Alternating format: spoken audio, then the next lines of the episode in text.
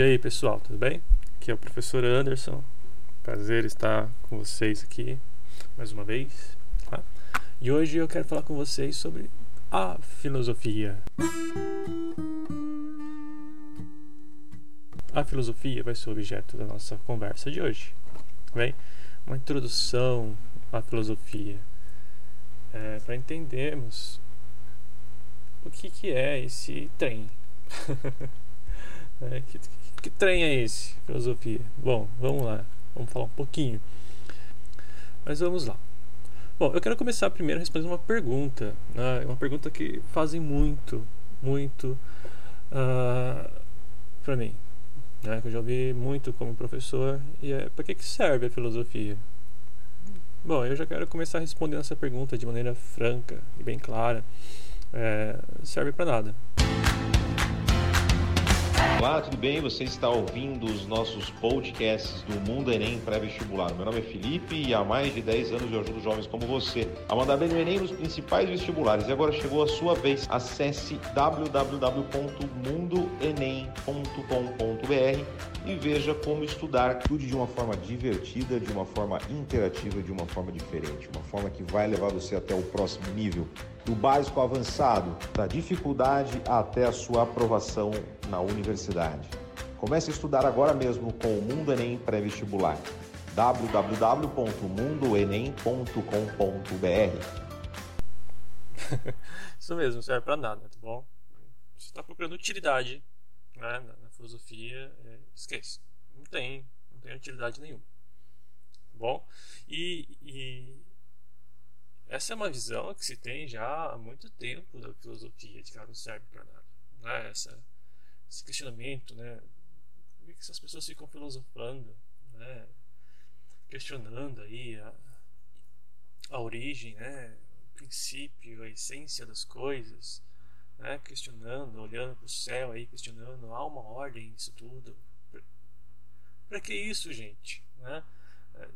Estão, estão meio malucas essas pessoas aí. E, e, não é difícil vocês verem pessoas considerarem a filosofia como algo de gente meio maluca, né? Que vivem nas nuvens. Aliás, tem, tem uma comédia, uma sátira grega chamada As Nuvens, onde um dos principais satirizados é Sócrates. Pobre Sócrates, nós, filósofos, vivemos nas nuvens, devaneios, enfim. Mas vamos começar com uma história, para vocês verem como isso é antigo. Bom, o primeiro filósofo aquele que é considerado historicamente o primeiro filósofo na tradição da filosofia ocidental, é Tales de Mileto. E já com Tales nós temos uma historinha que, que mostra essa visão da filosofia, né, esse questionamento e, e que nos indica de que realmente a filosofia não serve para nada. Né? É, contam né, que certa noite Tales é, estava caminhando uh, é, acompanhado de uma mulher né, em algumas versões da, dessa, dessa história, essa lenda, essa mulher é tida como uma serva, né, uma serva trácia, né, uma, enfim, estava sendo acompanhado e essa mulher estava né, com ele, porque estava sendo acompanhada, ela tinha que estar com ele, senão ele não estaria acompanhado. Bom, é, enfim, vocês entenderam. Estava lá, né, Thales caminhando, observando as estrelas, né, mas enquanto olhava para o céu, ele não viu um buraco no chão. E, pof, caiu. Pois é.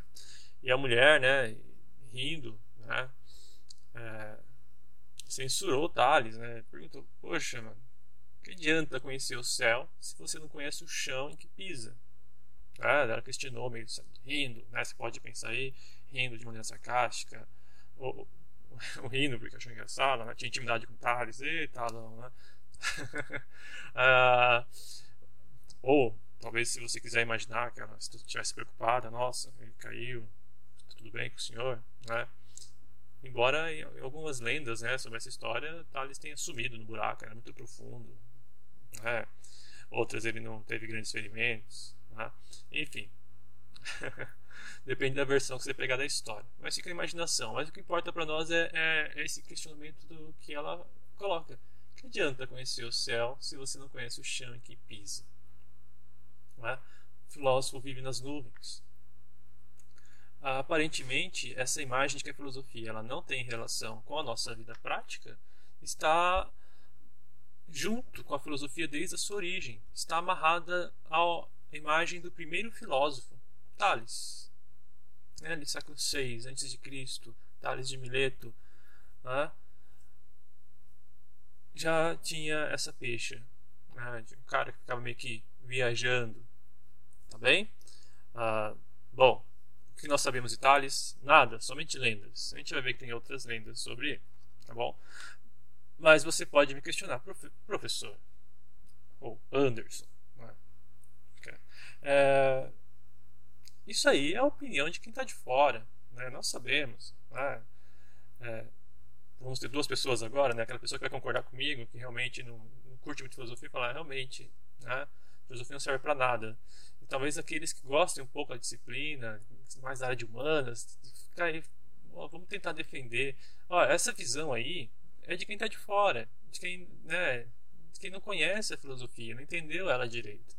Bom, eu vou dizer para vocês que esse, esse, esse certo esse certo ressentimento de, de, de uma filosofia prática, né, de, de haver uma filosofia mais prática, de, essa certa ideia de que a filosofia está muito abstrata e não chega a lugar nenhum, é, não é só de quem está de fora da filosofia.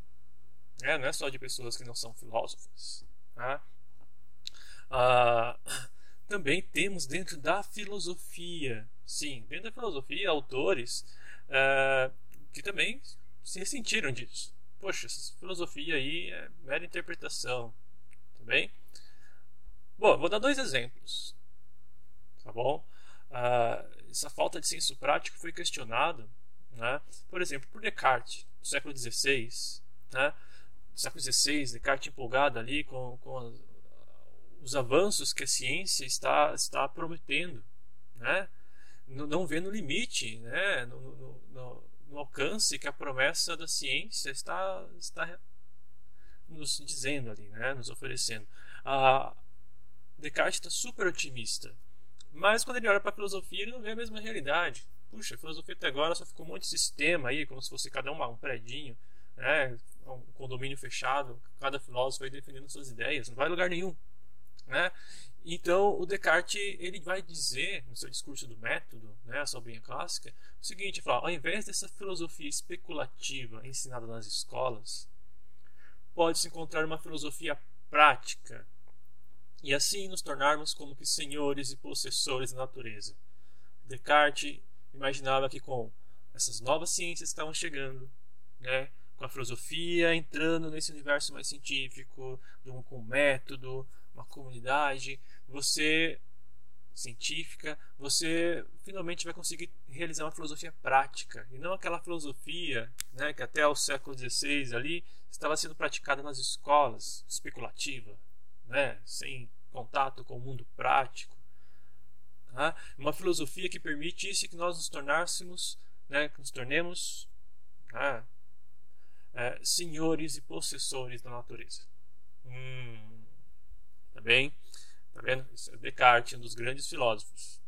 De certa maneira, ele está dando razão. Não sei se vocês concordam comigo, mas eu acho que ele está dando meio que razão à crítica da, da mulher. Né? Nós não sabemos o nome dela, mas ela está ali já é, se antecipando a Descartes em vários séculos. tá bem? Bom, se você não gosta de Descartes, né, filósofo moderno, racionalista, a gente pode citar também outro filósofo, né, é o Karl Marx. Sim, Marx. E quem gosta de Marx é, deve é, se lembrar daquela famosa expressão não é, que, ele, que ele disse, mais ou menos assim, de que a filosofia até agora só viu sua tarefa em interpretar o mundo. Trata-se doravante de transformá-lo. Bom, Descartes esperava que a partir do século XVI as coisas mudassem. Então a gente vai lá para o século XIX com Karl Marx e ele também está se ressentindo da mesma questão do Descartes. Essa filosofia ela não está sendo prática, não está ajudando a gente a transformar a realidade. Até aqui, né, com Hegel ali atrás de Descartes e de Marx, desculpem, né, Hegel ali, o, o seu grande sistema filosófico, Marx vai cravar, olha, a filosofia só está interpretando o mundo. Poxa, tá, agora a questão é transformá-lo. Precisamos de uma filosofia que nos ajude a transformar o mundo. Ou, como Descartes disse, que para nos tornarmos como que senhores, como que senhores e possessores da natureza. Bom, na própria filosofia, então, nós encontramos autores que meio que estão ali com a mulher. Ora, a filosofia ela está precisando mudar, ela não tem justificativa quando a gente olha para o mundo prático. Bom, a filosofia não serve para nada, essa é a questão.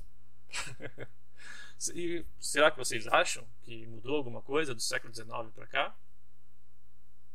Ah, a século XX, a filosofia analítica considerava a maior parte do que os grandes filósofos disseram baboseira.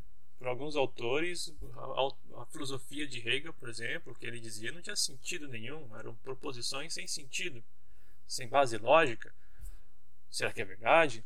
Hum, puxa. Bom, de novo, filosofia não serve para nada. Não serve. Tá bem? Ela seria então por que eu tenho que perder meu tempo com isso? Bom, se você está falando de perder tempo, realmente, a filosofia sempre vai ser uma perda de tempo, porque ela não serve para nada. Tá bom? Porque talvez que a filosofia a questão não é seja de perder tempo, mas ganhar tempo. Como? A gente discutir daqui a pouquinho isso. Mas eu só quero continuar nessa linha. Tá bom? É, explicar o porquê que ela não serve para nada para você talvez quem gosta de filosofia esteja meio ainda incomodado com isso. Uh, vamos pensar no Tales de Mileto de novo. Porque quem gosta de filosofia deve estar lembrando que ó, existem várias lendas sobre Tales, professor. E essa lenda aí não é a única. Também né, falam do Tales que ele era uma pessoa de muito senso prático. Né? Que ele soube dar o troco nessas pessoas que ficavam fazendo troça dele, né? ficavam tipo, gozando dele por ele ser filósofo. Né? Também contam que esse Tales, nosso primeiro filósofo, né, usando seus conhecimentos matemáticos, né, astronômicos, meteorológicos, pôde prever com um ano de antecedência né, que estava por vir uma excelente colheita de azeitonas. Bom, usando todo esse conhecimento abstrato, teórico que as pessoas não entendem, que acham que é perda de tempo, Tales previu. Né? Então Tales parou de olhar o céu né, e atento ao chão que pisava, né, agora indo para o senso prático, ele arrendou a preço de banana todas as prensas de azeite de oliva da região. Né? Então, quando chegou o verão, a quem vocês acham que os produtores de azeite tiveram que pagar para prensar suas azeitonas? Quem ganhou muito dinheiro? Isso mesmo, o nosso amigo do saber, o nosso amante da sabedoria, o primeiro e único Tales de Mileto. Ah, você fala, tá vendo? Está aí filosofia tem utilidade. Mas será que eu posso considerar isso, essa façanha, uma façanha do filosofar? Eu posso pegar esses conhecimentos práticos da metodologia, astronomia, matemática e identificar eles com a filosofia? Será que quando Tales estava se questionando sobre qual é o princípio de tudo, o que é que existe e faz que as coisas existam, Será que ele estava fazendo meteorologia, astronomia? Quando eu perguntava o que é a natureza, ele está fazendo física, biologia? Será que ele está no campo da ciência, como a gente pensa hoje? Né? Porque muitos identificam esses, esses conhecimentos que ele articulou nessa previsão né, da colheita é, com conhecimentos científicos, técnicos. Ora, hoje em dia não preciso da filosofia para fazer a mesma coisa que Tales preciso. Né? Então vejam bem, isso não é coisa de filósofo. A filosofia não se vingou em nada. Tá bom? Não é uma representação da filosofia prática. Né? Eu, eu, creio que nesse segundo conto, na segunda lenda, a gente não vê muito do filósofo Tales, mas a gente vê Tales cientista, o Tales homem prático, homem de negócios. Né? Ele a, aplica um conhecimento especializado que ele teve. Porque Tales não foi só filósofo.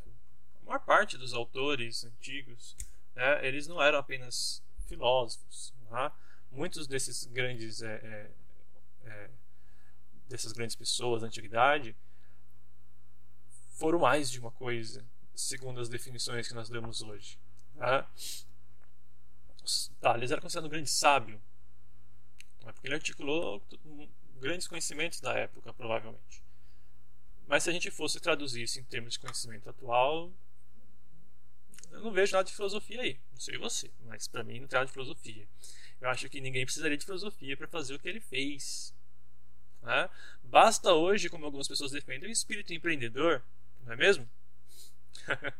e você precisa ser um grande filósofo para ser um empreendedor? Acho que não. Acho que talvez a filosofia até atrapalhe. Tá bom? Então a gente pode ver de repente aí mais a imagem do homem de negócios. Né? Se você pesquisar, por exemplo, na, na Wikipedia, for lá rapidinho, você vai ver que o Thales é definido entre tantas coisas como homem de negócios também. Né? Thales foi um verdadeiro gênio. A cada época vê um pouquinho de si nesse, nesse, nessa figura. Tá bom? E, então quando a gente pensa em, em filosofia, né, nós percebemos que ela pode. Não, não encaixa com isso. Né? Então, quando a gente vê aí, ah, essa lenda do Tales, nossa, a filosofia está servindo para alguma coisa, né? É, essa, essa ação do Tales, que fez ele ganhar muito dinheiro, pode se definir de várias maneiras e ser encaixada facilmente com outras áreas do conhecimento, com outras atitudes, mas muito pouco com filosofia. Não é filosofia bem? É, é, eu sei que talvez alguém deve achar que eu estou pegando pesado. Né? E deve insistir que a filosofia serve, por exemplo, para formar pensamento crítico. Não é isso que falam? Ensinam para gente? Filosofia forma pensamento crítico. Mas vamos lá. Para nós sermos seres pensantes, né, autônomos, pensar, ter pensamento crítico, é, eu consigo somente por via da filosofia. Bem, eu admito que a filosofia pode ajudar a formar um pensamento crítico, mas é, eu, se eu abrir mão da filosofia, eu vou deixar de ter um pensamento crítico? A filosofia é condição necessária para ter pensamento crítico? É, para pensar, eu sei que não preciso da filosofia. Né? Senão a gente vai ter que cair no absurdo de dizer que só filósofo pensa. E que só filosofando se pensa corretamente. É, e não algo inerente ao humano, pensamento. E a gente pode retrucar dizendo que a sociologia, a psicologia e a história formam o pensamento crítico tão bem quanto a filosofia, se não melhor. É, é, e a psicologia, a sociologia, por exemplo, tem a vantagem de apresentarem métodos e resultados quantitativos. Ora, eu posso apresentar gráficos. Quem não gosta de gráfico? Para apresentar seu ponto de vista e colocar no PowerPoint, né? fazer uma apresentação. A sociologia e a psicologia têm uma utilidade muito mais prática né, do que a filosofia. A história se justifica muito mais fácil no senso comum do que a filosofia. Eu não preciso da filosofia para formar pensamento crítico, eu posso abrir mão dela. Uh, eu sei se ele tá, deve estar tá pensando agora, nossa, será que ele está querendo perder o emprego dele? Felipe, cuidado, não os caras perder o emprego. a questão é, filosofia realmente não serve para nada. Mas a gente tem que pôr a questão dentro do, do, do sentido correto também, tá bom? Uh, A filosofia não é um conhecimento especializado. A filosofia não é um conhecimento técnico. A filosofia não é uma ciência, não nesse sentido moderno que a gente fala, de ciências com objeto e métodos específicos, né, que as pessoas veem pra, olham para elas e para seus avanços e esperam novas tecnologias. Não espere novas tecnologias da filosofia. Tá bem? Uh, não há uma filosofia super especializada. Na verdade, uma pessoa super especializada em filósofos não pode ser chamada de filósofo. Vamos imaginar que é, nós encontremos um super especialista em Kant. Ora, alguém que comenta entende muito bem da obra do Kant.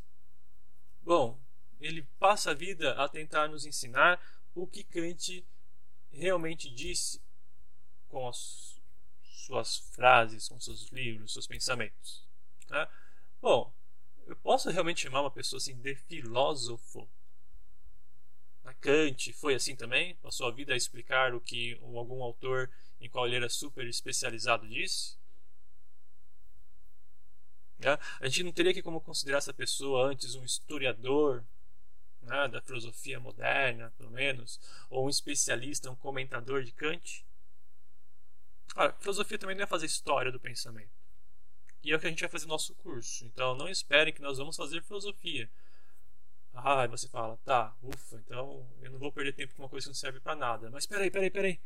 Se filosofia não serve para nada, de que adianta fazer uma história sobre os pensamentos filosóficos? Uma história de coisas que não servem para nada? Bem, isso é fazer história do pensamento humano. Fazer história de como nós nos formamos, de quem nós somos. E é difícil achar uma utilidade prática e dar uma finalidade exata, reta, concreta para quem somos. O que eu quero dizer para vocês é que se eu coloco termos é, da filosofia, eu tento justificar a filosofia dentro da mentalidade moderna, dentro desse mundo do trabalho, que é o um mundo? O mundo é um campo de relação.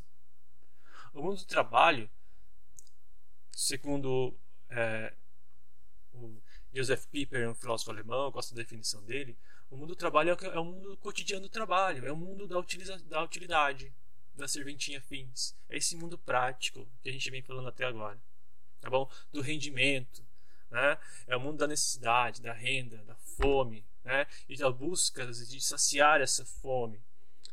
Né? Dentro desse mundo, a filosofia ela perde sua justificativa. Porque é um mundo que precisa das coisas com urgência.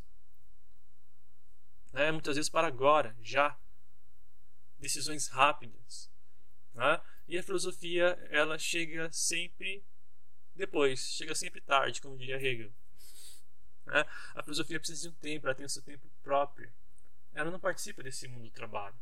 Toda vez que alguém pergunta para que serve a filosofia, geralmente ela está perguntando dessa, dentro dessa perspectiva, dentro desse mundo do trabalho. E a gente nunca vai achar justificativa nenhuma para ela. Se a gente for questionar a filosofia dentro dessa perspectiva, então a gente desiste de uma justificativa. É melhor dizer que ela não serve para nada. Tá bom? Nada. Só que nada é uma palavrinha muito grande. Grandíssima. Cabem muitas angústias, desesperos e sonhos dentro dessa palavra. Bem? É, aliás, indico vocês lerem um livro sobre nada, de Manuel de Barros. Fica uma dica de leitura nessa aula. Ah, poesia. Bueno, filosofia não serve para nada. Filosofia não é uma ciência. O que é filosofia, então?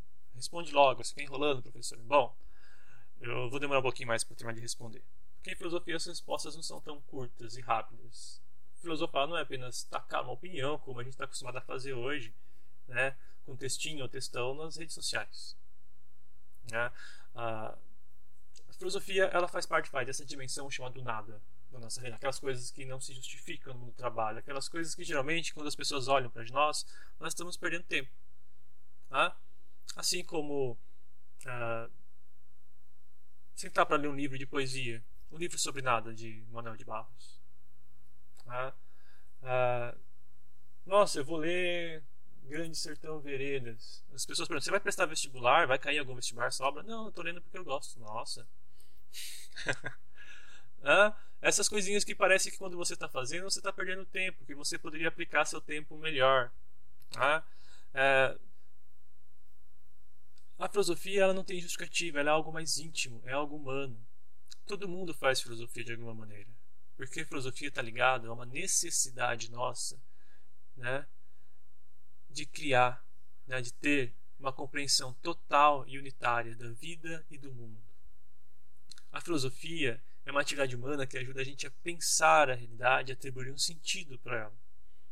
Porque nós somos seres humanos, não somos uma máquina que tem que pega dados e tem conhecimentos fragmentários, simplesmente que correlaciona as coisas qualquer, né, sem um sentido naquilo. Né? Embora a gente possa dizer com alguns filósofos que a vida não tem sentido, isso não quer dizer que nós não precisamos, não sentimos muitas vezes a necessidade de atribuir um sentido, de ter uma leitura, uma interpretação da nossa vida e do mundo que a gente vive. Nesse sentido, a filosofia não é uma ciência, porque a filosofia não tem um objeto, específico. Filosofia pode ser filosofia da linguagem, pode estar é, desde uma perspectiva mais interpretativa, hermenêutica ou analítica, lógica. A filosofia pode ser filosofia da ciência. A filosofia pode ser é, antropologia, filosofia da religião. A filosofia ela pode se desdobrar sobre todo o tema que o ser humano se relaciona. O objeto da filosofia, falando assim, é a totalidade das coisas existentes. Tudo aquilo com que nos relacionamos.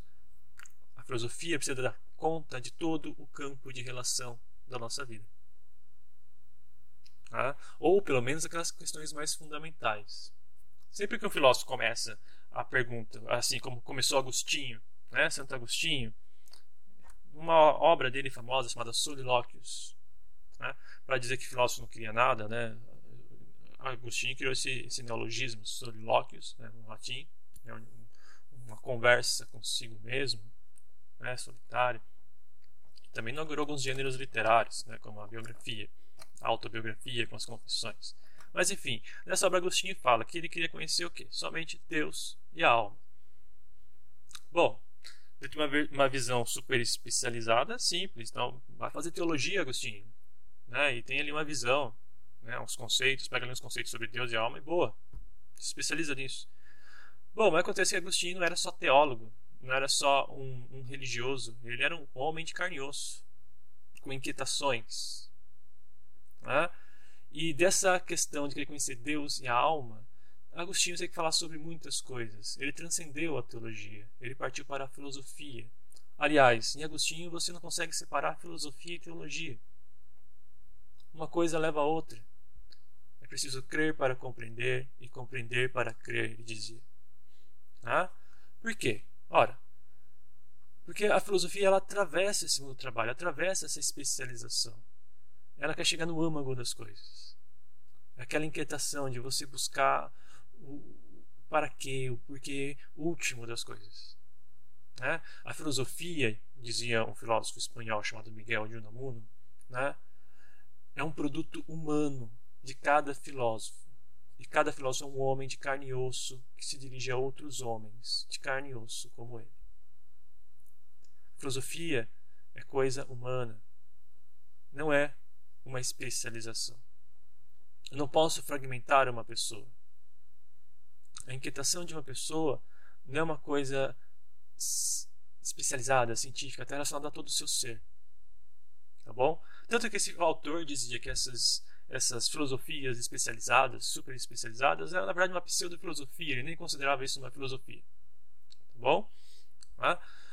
tá bom? Então a filosofia, por ser algo humano, né, de uma pessoa que está vivendo, se relacionando, conversando com outras pessoas, sofrendo, rindo, chorando, vivendo, morrendo, né, ela está muito mais próxima da poesia do que da ciência. Né? Faz parte daquelas coisas essenciais que não se justificam sem diminuí-las, né? sem diminuir a sua importância. É, por exemplo, como dizer à pessoa amada que você está com ela porque ela é útil, por exemplo, para te motivar. Ah, você me motiva, por isso que eu estou com você. Ela vai pensar, puxa, será que se eu parar de motivar, né, deixar de ser eficaz, não atingir a meta de motivação, ele vai me abandonar? Então, ou porque ela cozinha muito bem, tá bom? Vocês peguem agora o smartphone. Ele é útil, é prático, resultado da ciência. Toda ciência, por mais abstrata que seja, ela acaba uma hora ou outra servindo para algo. Ela gera uma tecnologia como essas que nós estamos usando agora para nos, nos comunicarmos. São muito úteis. A gente não pode viver sem esses conhecimentos práticos, sem a ciência.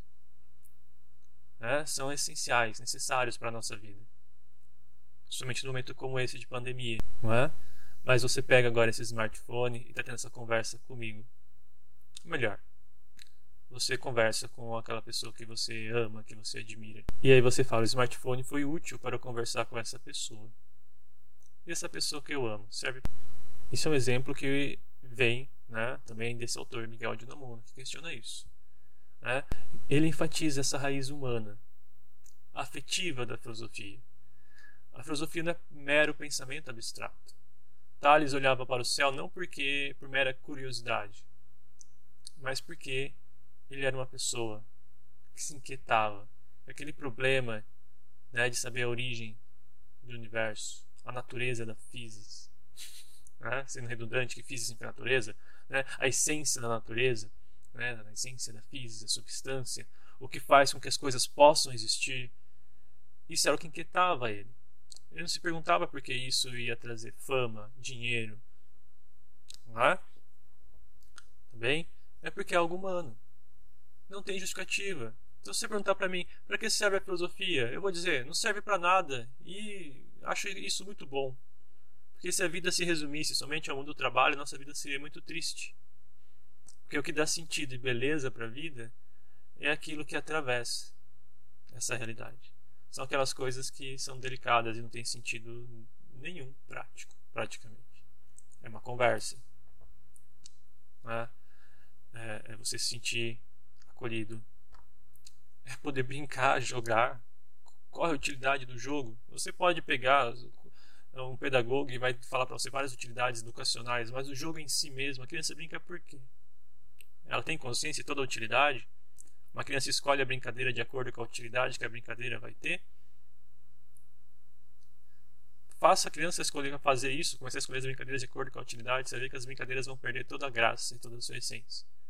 Porque a essência do brincar está justamente em não ter justificativa prática, por ser algo espontâneo. Tudo bem? Então, dessa maneira, a filosofia também é uma ação. Né? É, uma, é uma atitude. Uma atitude né, que vem de uma inquietação nossa né, de compreensão.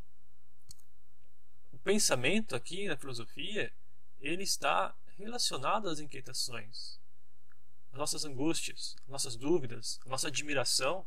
Né? Alguns possam dizer que a filosofia se originou da admiração, outros da dúvida, alguns da angústia. Seja qual for o sentimento que te leve a questionar, né? Ele vai engendrar um pensamento que é humano, vivo, que não está ali é, para algo específico, mas está ali porque é algo espontâneo também que vem de você. Ah? E é por isso que a filosofia, quando você realmente é filósofo ou faz filosofia, é algo que te compromete, é algo que tem comprometimento. Né? Né? Nos compromete com todo o nosso corpo, em todo o nosso mundo. Né? Porque ela está questionando tudo. Né? É uma ação que está ajudando a dar sentido e unidade à sua vida. Né? E também pode nos mostrar o sem sentido da vida. É? Ora, por exemplo, alguns autores, Nietzsche, por exemplo, vai dizer: ah, a vida não tem sentido. Mas isso não significa que é porque a vida não tem sentido, quer dizer que eu não deva querer viver, me alegrar por viver. Eu posso criar esse sentido. Também, alguns autores vão ser religiosos, nem todo filósofo é ateu. Citou Agostinho aqui, por exemplo, né? que dizia que nosso coração é inquieto e vai permanecer inquieto enquanto a gente não repousar em Deus. O sentido está em Deus. Bom, quem tem a razão? Não sei. Né? A questão é que eu também não posso filosofar por você. Fazer filosofia não é escutar um podcast, não é ler um livro e repetir o que o outro disse. Porque, como é algo íntimo, é algo seu, é algo que só você pode fazer. É a tomada de decisão que só você vai poder tomar. Bem? Vê porque a filosofia não tem um lugar no mundo do trabalho. Então, entendeu agora porque eu disse que ela não serve para nada? Não é? É, esse mundo do trabalho é pequeno demais e até seguro demais para a filosofia. Um mundo que busca segurança, controle, né, para poder ter suas metas concretizadas, é um mundo que rechaça aquilo que não se compromete com uma resposta pronta. Né? A filosofia não se compromete com horizontes estreitos. Esse mundo do trabalho que gosta de segurança, previsibilidade, né? é, não, não tem lugar para filosofia. Bom, no horizonte da filosofia, o que a gente tem é o quê? É a incerteza. É a certeza de que eu não sei. Lembra de Sócrates? Só sei que nada sei. O primeiro passo para filosofar é o reconhecimento de que eu não sei. De que você está no âmbito da incerteza. que você está deslumbrando a beleza e o perigo do desconhecido. O filósofo sabe que não sabe. E essa travessia, né, lembrando do Guimarães Rosa que a gente citou, ela pode nos salvar, dar um sentido, como pode também nos machucar, algumas vezes nos destruir, né, nos levar ao fundo do poço. Porque viver, né, disse o Riobaldo, é perigoso. Mas, então, para que, que serve a filosofia? O que você me diz?